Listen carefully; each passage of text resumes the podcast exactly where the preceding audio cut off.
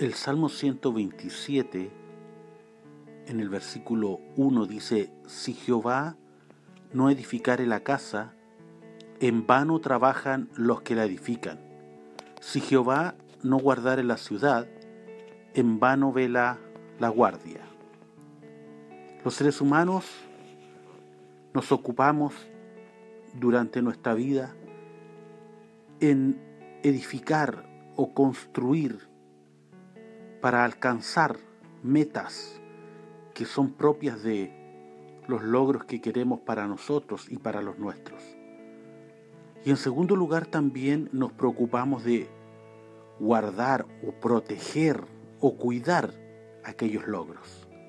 Podemos decir que la vida del ser humano en general se remite justamente a edificar, construir, alcanzar logros, alcanzar metas y luego protegerlas, cuidarlas, a fin de que aquellos logros, aquellas metas no se estropeen o no las perdamos. Es por eso que la vida del hombre siempre está enfocada en esto. Y hoy vemos a la sociedad y al ser humano parte de esta sociedad enfrascados en una lucha constante por alcanzar logros, por obtener metas, y empeñar su vida, por lo tanto, en la conquista de aquello.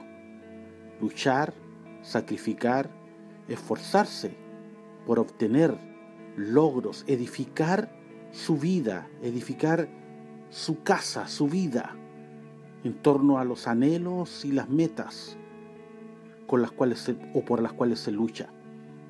Y luego que esas metas se alcanzan, o a medida que estas metas se van alcanzando, está lo otro de poder esforzarse también por cuidar aquello, a fin de no perderlo, a fin de, de, no perder aquello que con tanto esfuerzo se ha alcanzado. Y es así como entonces podemos decir, o podríamos decir, que el hombre lucha por edificar y guardar. Edificar, construir, alcanzar, luchar por alcanzar metas y guardar o proteger o resguardar aquello por lo cual se ha luchado y aquello que se ha conseguido. Sin embargo, la escritura nos habla justamente en este salmo que es el Salmo 127, en este versículo 1, de estos dos elementos propios de la vida del hombre, edificar y guardar, y nos da una visión diferente a lo que el ser humano hoy tiene una visión distinta en cuanto al edificar y en cuanto al guardar. En cuanto al edificar, porque nos sitúa en una posición en la cual todo lo que edificamos y luchamos los seres humanos por alcanzar no tiene sentido ni tendrá fruto si Dios no forma parte de ello. Por todo lo que luchamos, por todas las metas en las cuales nos esforzamos, sean ellas seculares, sean ellas propias de la vida del hombre en general, como el trabajo, el esfuerzo, el formar una familia, el alcanzar metas sociales, materiales, económicas, o también en el área religiosa cristiana, por alcanzar también objetivos dentro del camino del Evangelio, lo cual nos parece ciertamente algo tan legítimo, pero si Dios no está en el centro de todo esto, no sirve de nada.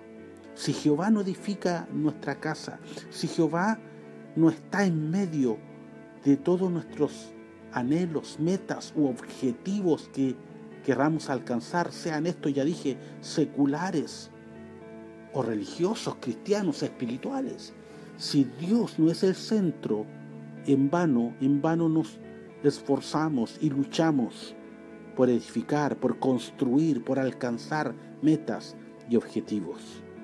Si Jehová no edificare la casa, en vano trabajan los que la edifican.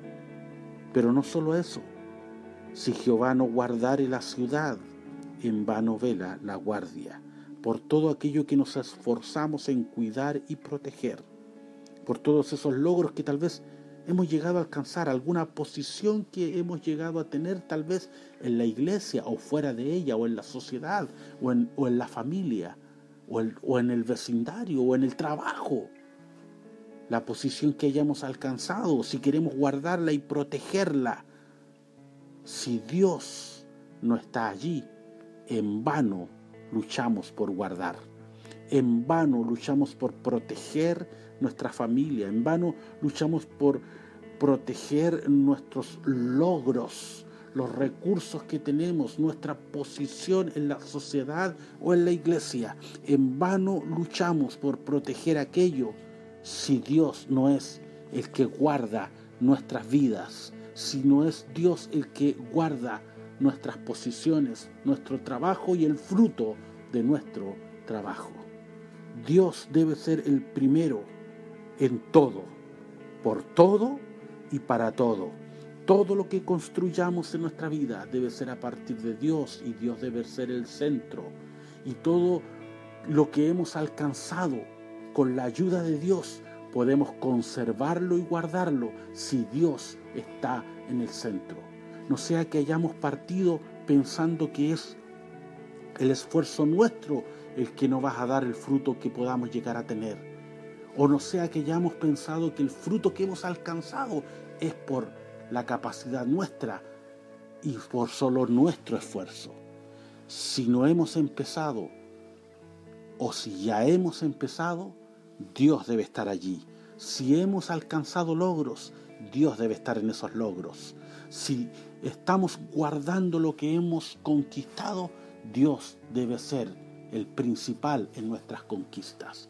Dios el centro de nuestra edificación y Dios el que guarde el fruto de nuestro trabajo. Que Dios les bendiga.